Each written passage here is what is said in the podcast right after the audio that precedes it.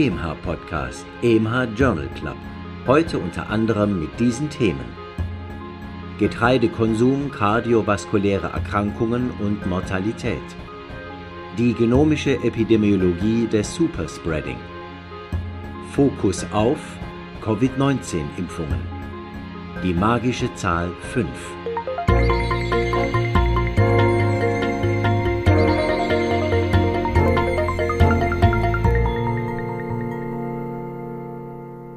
Liebe Hörerinnen, liebe Hörer, da sind wir wieder. Herzlich willkommen zum EMH Journal Club. Ich freue mich, Ihnen hier die versprochene Doppelfolge präsentieren zu dürfen. Ich bin Nadja Petschinska, Redakteurin bei EMH, dem Schweizerischen Ärzteverlag. Geschrieben wurden die Studienzusammenfassungen von Professor Dr. Reto Krapf, der sie auch kommentiert. Die Studienfacts spricht Christian Heller. Und da wir momentan zeitlich etwas an unsere Kapazitätsgrenzen stoßen, haben wir uns entschlossen, auch im April eine Doppelfolge zu produzieren. Das heißt, am 14. April erscheint kein Podcast, dafür am 28. April dann wieder eine Doppelfolge.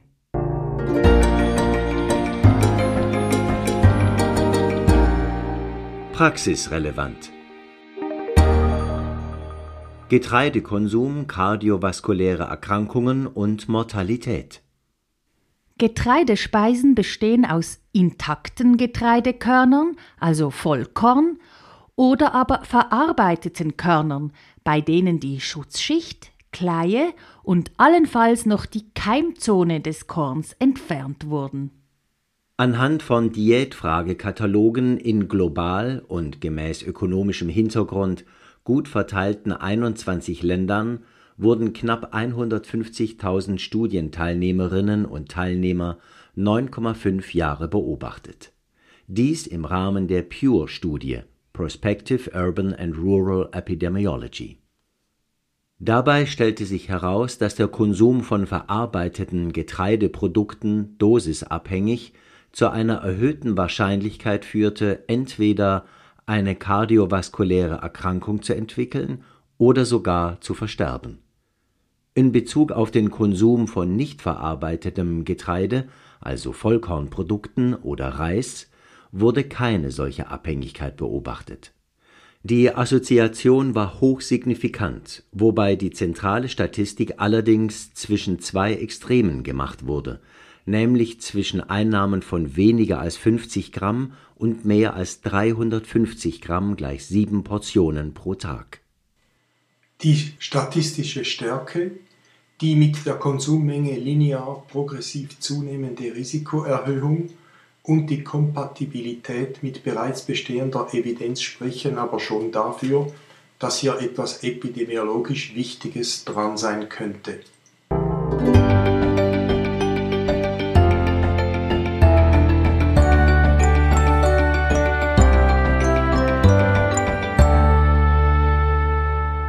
Hypertoniebehandlung. Welches ist der optimale diastolische Druck? Seit der Framingham-Studie vor mehr als 40 Jahren ist bekannt, dass ein erhöhter systolischer Blutdruckwert ein stärkerer kardiovaskulärer Risikofaktor darstellt als der diastolische. Die Auswirkungen des letzteren sind aber immer noch Inhalt diverser Diskussionen. Die Daten von mehr als 7500 Hypertonie-Patientinnen und Patienten, 60 Prozent davon Männer, knapp 66 Jahre alt, mit und ohne Diabetes, die eine ehrgeizige systolische Blutdruckkontrolle von unter 130 mm Hg erreichten, wurden im Rahmen von Post-Hoc-Analysen von zwei großen Studien ausgewertet, Accord BP und Sprint Dabei gab es Hinweise, dass kardiovaskuläre Erkrankungen (Herzinfarkte, Schlaganfälle) in diesen Populationen eine U-förmige (J-shaped curve) Beziehung zu den diastolischen Blutdruckwerten aufweisen. Bei Werten von 60 bis 70 mm Hg waren signifikant mehr Ereignisse als bei Werten zwischen 70 und 80 mm Hg aufgetreten dies sind wichtige Daten, die zu einer Neuformulierung des diastolischen Blutdruckziels führen könnten. Allerdings ist die Kausalität nicht bewiesen, wie auch die Frage noch beantwortet werden muss, ob es einen nachteiligen diastolischen Schwellenwert im Gegensatz zu einer kontinuierlichen Assoziation gibt.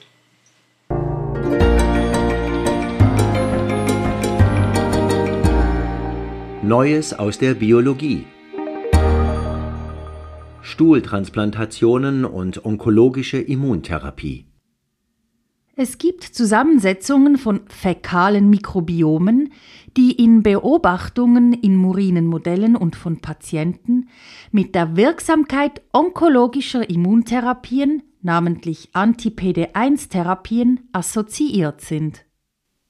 Zwei Publikationen beschreiben, wie bei einem Teil der Patientinnen und Patienten mit weit fortgeschrittenem malignem Melanom und Therapieresistenz gegen eine PD1-Blockade das Ansprechen auf die Therapie durch eine fäkalmikrobiotische Transplantation wiederhergestellt werden konnte.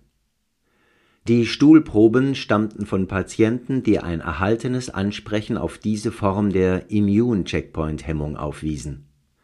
In einer der Studien gab es in sechs von 15 Fällen ein zumindest partielles Wiederansprechen auf die Therapie, in der anderen in drei von zehn Fällen die prominente Zahl von offensichtlichen Non-Respondern dämpft die medial vermittelten Emotionen über diese Resultate.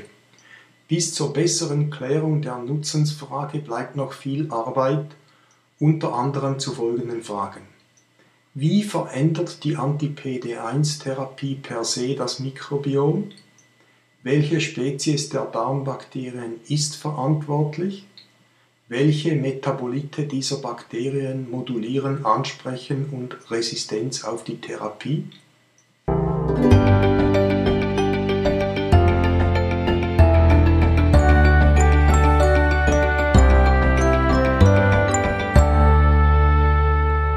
Die genomische Epidemiologie des Superspreading. Superspreading bezeichnet das noch weitgehend unverstandene Phänomen, dass SARS-CoV-2 punktuell bei anscheinend identischen Umweltbedingungen eine viel dynamischere Infektionskette in Gang setzen kann. Mittels 850 Analysen von SARS-CoV-2-Genomen wurde ersichtlich, dass vom März bis Mai 2020 das Virus 120 Mal in die Boston Area importiert wurde. Weniger als ein Drittel der Viren war aber für den Großteil nämlich 85 Prozent der Weiterverbreitungen verantwortlich. Klassische Epidemiologen hätten auch keine Chance gehabt zu erkennen, dass ein an einer internationalen Geschäftskonferenz eingeführtes Virus zu einer Explosion von Fällen unter Obdachlosen führen würde, um dann sekundär inneramerikanisch und international Weiterverbreitung zu finden. Das heißt, dass in einer Pandemie anscheinend getrennte Teile der Gesellschaft infektiologisch gesehen zur gleichen Population gehören können. Da es immer noch nicht ganz sicher ist, ob die nun begonnenen Impfungen eher einen klinischen Infekt verhindern, als die Transmission des Virus zu behindern, sind solche genomischen Daten im Sinne des Monitoring auch prospektiv wichtig natürlich auch für die Schweiz.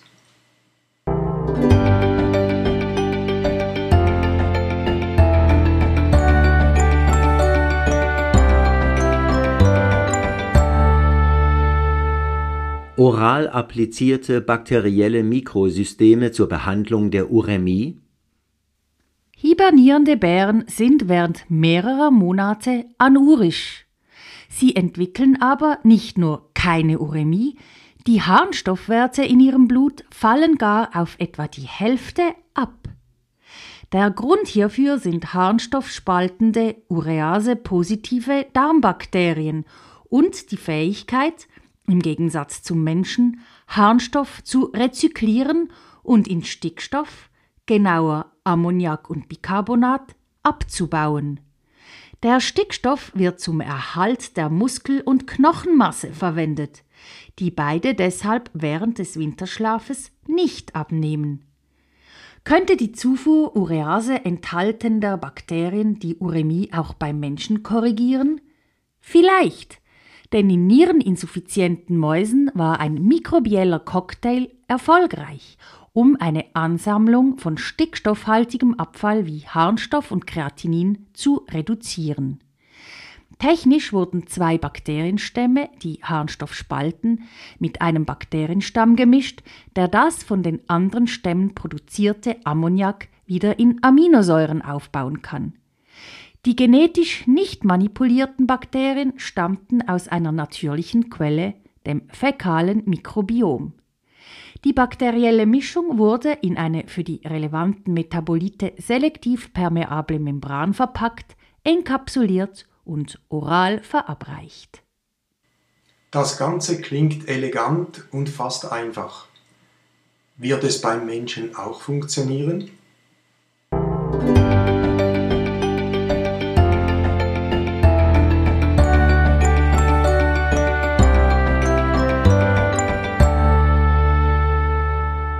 Schübe durch Clostridioides difficile verhindern.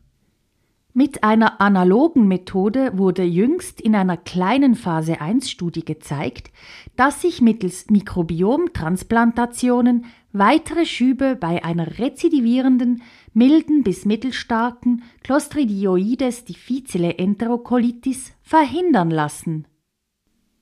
Ausgangspunkt war die Stuhlprobe eines gesunden Patienten mit nachfolgender Selektion von 40 gereinigten, lyophilisierten und dann enkapsulierten Bakterienspezies. Die Applikation erfolgte mittels mehrerer Kapseln über einige Tage oral. Somit ist das Produkt von weiteren fäkalen Mikrobiomtransplantationen unabhängig und eliminiert potenziell gefährliche Erreger eine elegante Methode, der das Überleben der nächsten klinischen Testphasen zu wünschen ist.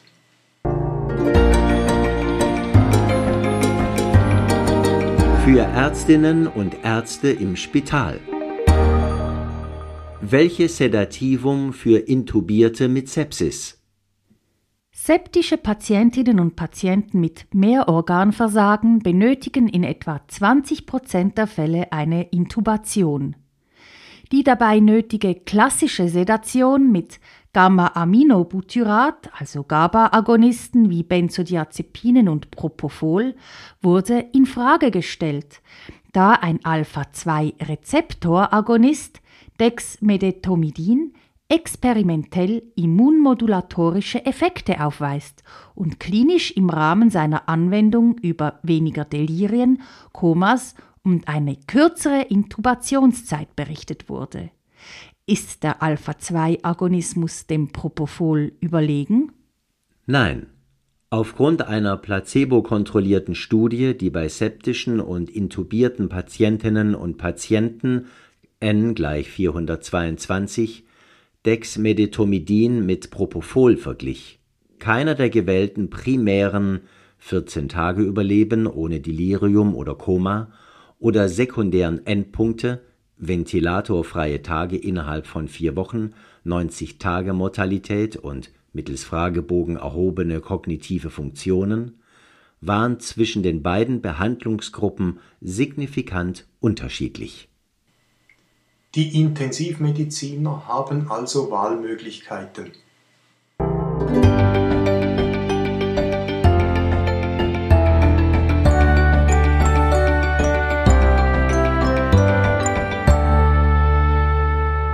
Choosing wisely. Fünf Weisheiten in der Intensivmedizin sind nicht genug. Aktuell nehmen etwa 70 verschiedene medizinische Gesellschaften an der Choosing Wisely Initiative teil, die vor allem einem ressourcenschonenden Vorgehen verpflichtet ist. Warum es gerade fünf Empfehlungen sein müssen, war nie klar. So publiziert die Critical Care Society sieben Jahre nach Publikation der ersten fünf Anweisungen folgerichtig die Anweisungen sechs bis zehn, die untersagten Handlungen sind keine Katheter oder Drainagen länger als nötig in situ belassen. Kein Aufschub der Beendigung künstlicher Beatmung. keine Antibiose ohne klare Indikation, kein Aufschub in der Mobilisierung von intensivmedizinischen Patientinnen und Patienten, kein Aufschub in der Implementierung des Patientenwillens. Außer der letzten Anweisung, die in komplexen Situationen auch die genaue Abklärung und Lagebeurteilung durch und für die behandelnden Ärztinnen und Ärzte erfordert, scheinen die Anweisungen eher banal. Umso erstaunlicher, dass sich die Gesellschaft genötigt fühlte, sie zu publizieren und behauptet, die ersten fünf Anweisungen seien ungenügend umgesetzt.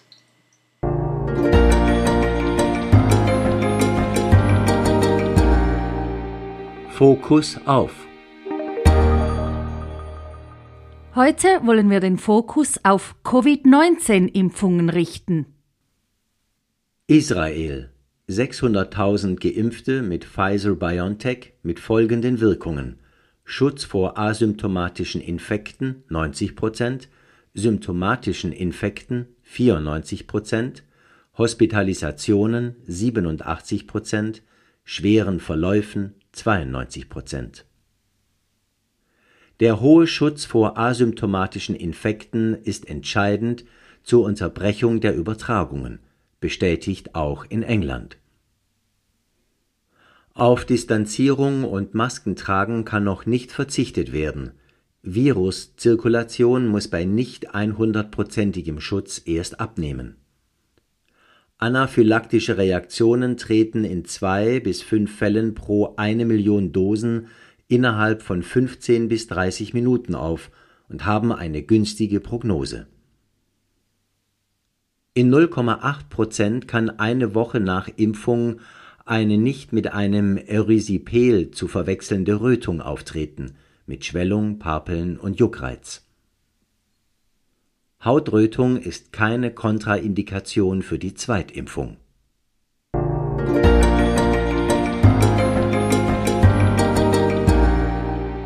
Immer noch lesenswert.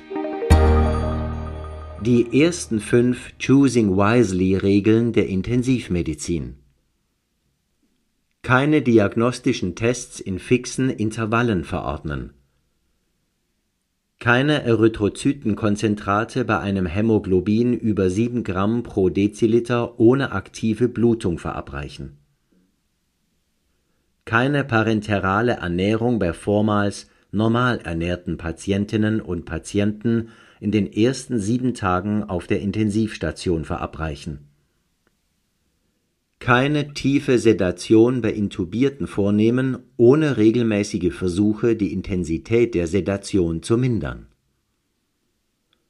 Keine umfassende intensivmedizinische Therapie bei zu erwartenden, bleibenden großen funktionellen Defiziten einleiten, ohne eine Komforttherapie mit Patientinnen und Patienten oder Angehörigen besprochen zu haben.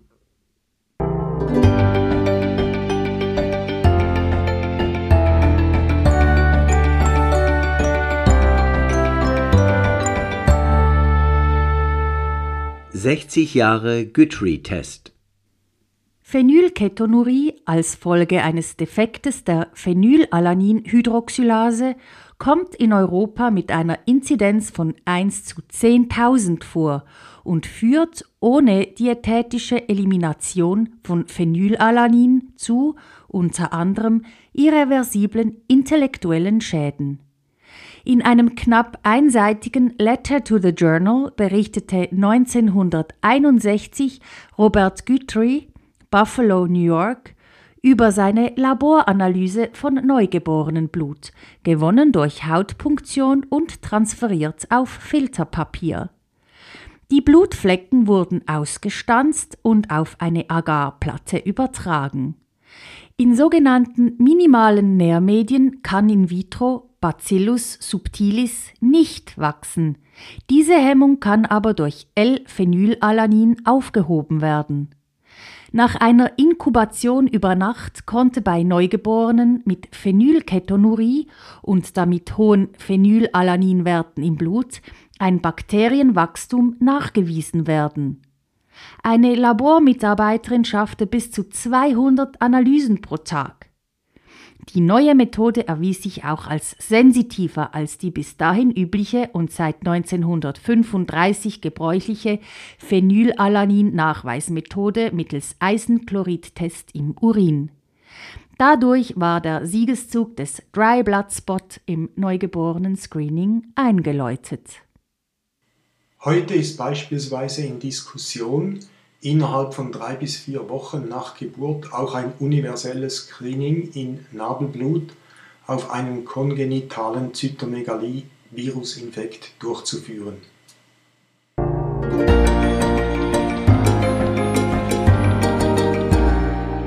Auch noch aufgefallen. Hatte Boris Johnson recht?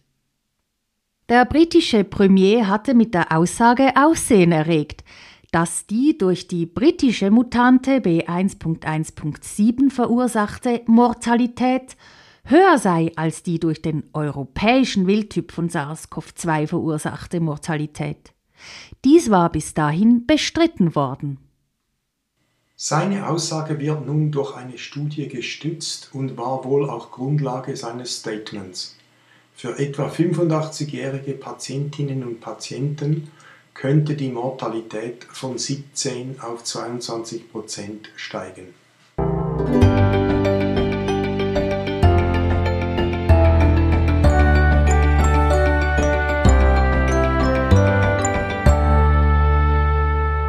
Wieder einmal Vitamin D. Ein manifester Vitamin D-Mangel hat einen dokumentiert negativ prognostischen Einfluss auf verschiedene Erkrankungen, infektiöse und kardiovaskuläre eingeschlossen.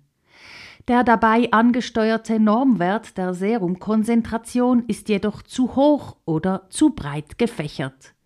Werte über 50 Nanomol pro Liter sind mit totaler Suppression des Parathormons PTH assoziiert, also von einem endogenen Feedback-Denken her suffizient. Auch bei Covid-19 ist die Vitamin D-Debatte erneut aufgeflammt und soeben wieder ausgelöscht worden. Beispielhaft ist eine doppelblinde, placebo-kontrollierte prospektive Studie, in der bei hospitalisierten SARS-CoV-2-positiven Patientinnen und Patienten n gleich 240 oral 200.000 Einheiten Vitamin D3 einmalig versus Placebo verabreicht wurden. Die 25 OHD-Serumkonzentration stieg in der experimentellen Gruppe zwar hochsignifikant um 60 Nanomol pro Liter gegenüber der Placebo-Gruppe an, der Krankheitsverlauf wurde aber nicht beeinflusst. Vitamin D über die Verhinderung oder Korrektur eines Mangels hinaus dürfte mittlerweile zum Medikament mit den am häufigsten negativ ausgefallenen Interventionsstudien, und zwar in vielen Bereichen der Medizin geworden sein.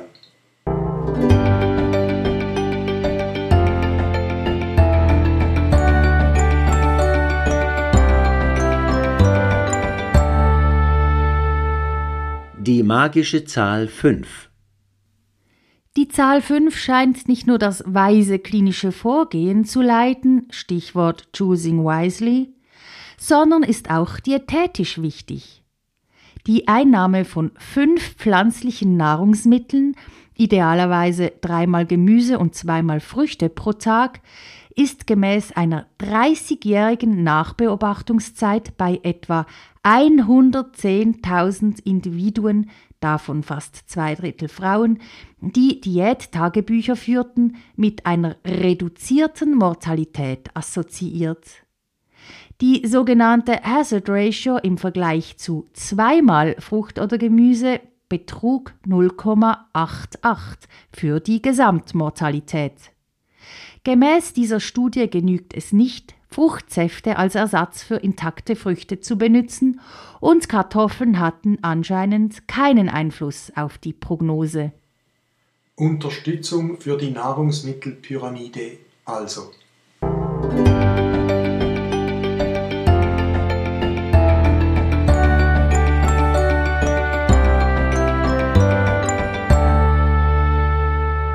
Gehen Ihnen Gespräche zu lange? Wenn man ein Gespräch beginnt, zum Beispiel im Rahmen einer Konsultation, muss man es auch einmal beenden. Nicht zu spät, damit keine Langeweile aufkommt, nicht zu früh, um den Gesprächspartner nicht als unwichtig erscheinend oder gar verletzt zurückzulassen und auch ohne Notlügen zu bemühen. Wie zufrieden sind wir mit der effektiven Gesprächsdauer und wie gut können wir die Bedürfnisse der Gesprächspartner einschätzen? Ganz schlecht. In weniger als zwei Prozent der Fälle endete das Gespräch selbst bei nahestehenden Personen inklusive Romantic Partners für beide Teile zum richtigen Zeitpunkt. In etwa 70 Prozent der Fälle war das Gespräch als zu lang empfunden worden. Offensichtlich wurde aber keine akzeptable Art der Beendigung gefunden. Im Allgemeinen waren die Gesprächsteilnehmenden sehr schlecht im Wahrnehmen der Bedürfnisse ihrer Gesprächspartner. Kommen Ihnen diese Resultate in Bezug auf Ihre Praxistätigkeit bekannt vor?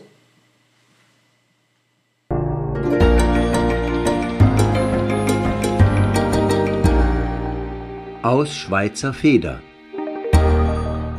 Wirksamkeit von Zoledronat nach Absetzen von Denosumab Leider fällt nach Absetzen des Denosumab wegen Restimulierung, Rebound der Knochenresorption die Knochendichte oft auf Ausgangswerte zurück und die Patientinnen und Patienten sind einem erhöhten Risiko ausgesetzt, zum Teil sogar multiple auftretende Wirbelkörperfrakturen zu erleiden.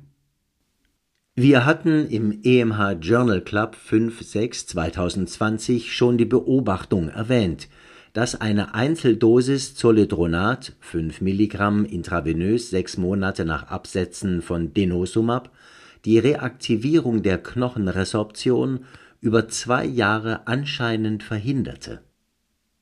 Diese Daten inklusive der effektiven Verhinderung vermehrter Wirbelfrakturen werden nun bestätigt die beschriebene sequentielle Therapie dürfte zur Regel werden oder hat sich bereits zum Standard entwickelt. Die Autoren weisen wohl zu Recht darauf hin, dass trotz dieser ermutigenden Resultate Kontrollen wie Bestimmung der Knochenumbauparameter und Densitometrien auch nach Zoledronat empfehlenswert sind. Denn jüngeres Alter, tieferer Body Mass Index, längere Denosumab-Therapie sind auch nach Zoledronat mit einem stärkeren Knochendichteverlust assoziiert.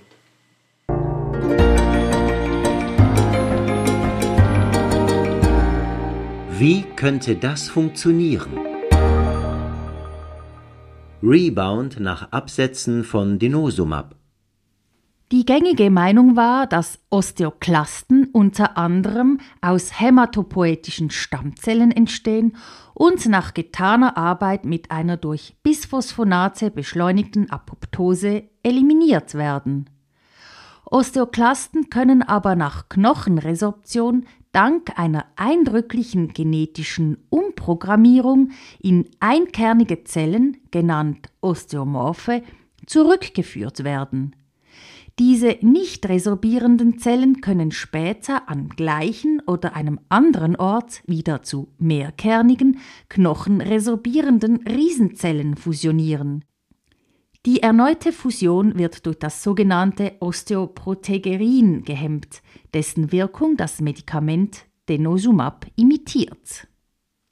Nach Absetzen von Denosumab könnte also die Fusion und damit Neuproduktion von Osteoklasten schnell zunehmen und den zu möglichen Refrakturierungen führenden Resorptionsschub auslösen.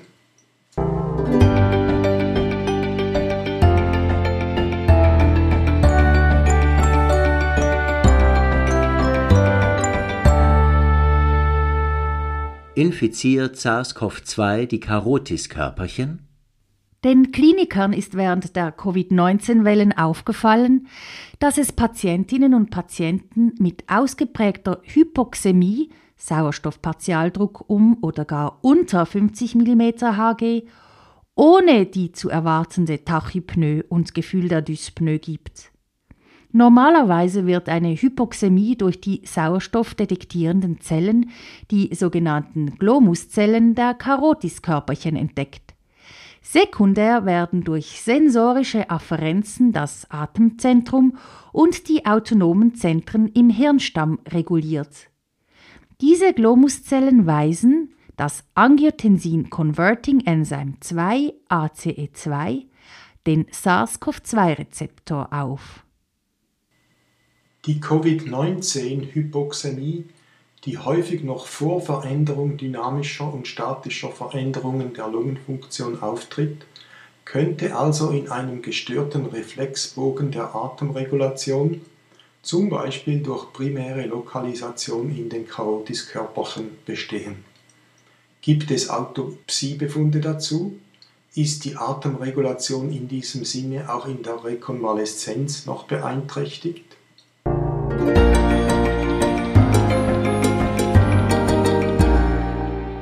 Wussten Sie? Was bedeutet eigentlich eine 95-prozentig wirksame Covid-19-Impfung? Es sind mehrere richtige Antworten möglich. A. Von 100.000 Geimpften werden etwa 5.000 erkranken. B. Die Wirksamkeit errechnet sich wie folgt: 100 mal Klammer auf 1 minus Erkrankungsrate mit Impfstoff dividiert durch die Erkrankungsrate unter Placebo Klammer zu. C. In den publizierten mRNA-Impfstudien betrug die Erkrankungsrate im Placeboarm circa 1%. Oder D. Bei gleicher Erkrankungsrate in Zukunft werden bei 100.000 Geimpften also 50 Erkrankungsfälle auftreten, ohne Impfung 1000.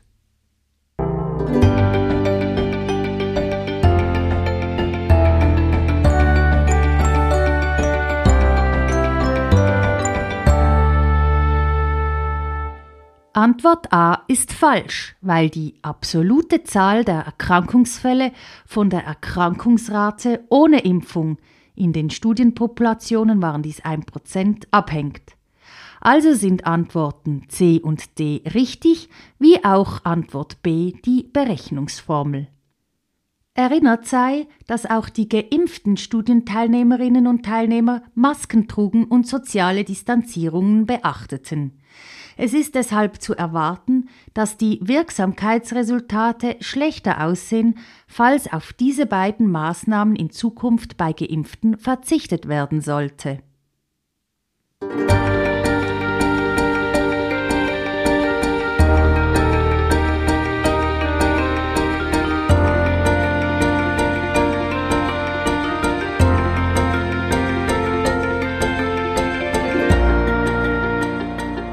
Das war's schon wieder mit dem EMH Journal Club. Haben Sie Änderungsvorschläge, Lob oder Kritik? Dann schreiben Sie uns das auf podcast.emh.ch. Auch würden wir uns freuen, wenn Sie diesen Podcast weiterempfehlen und abonnieren. Dies können Sie überall dort tun, wo es Podcasts gibt. Der nächste Podcast erscheint, wie bereits erwähnt, am 28. April erneut mit einer Doppelfolge. Bis dahin, machen Sie es gut.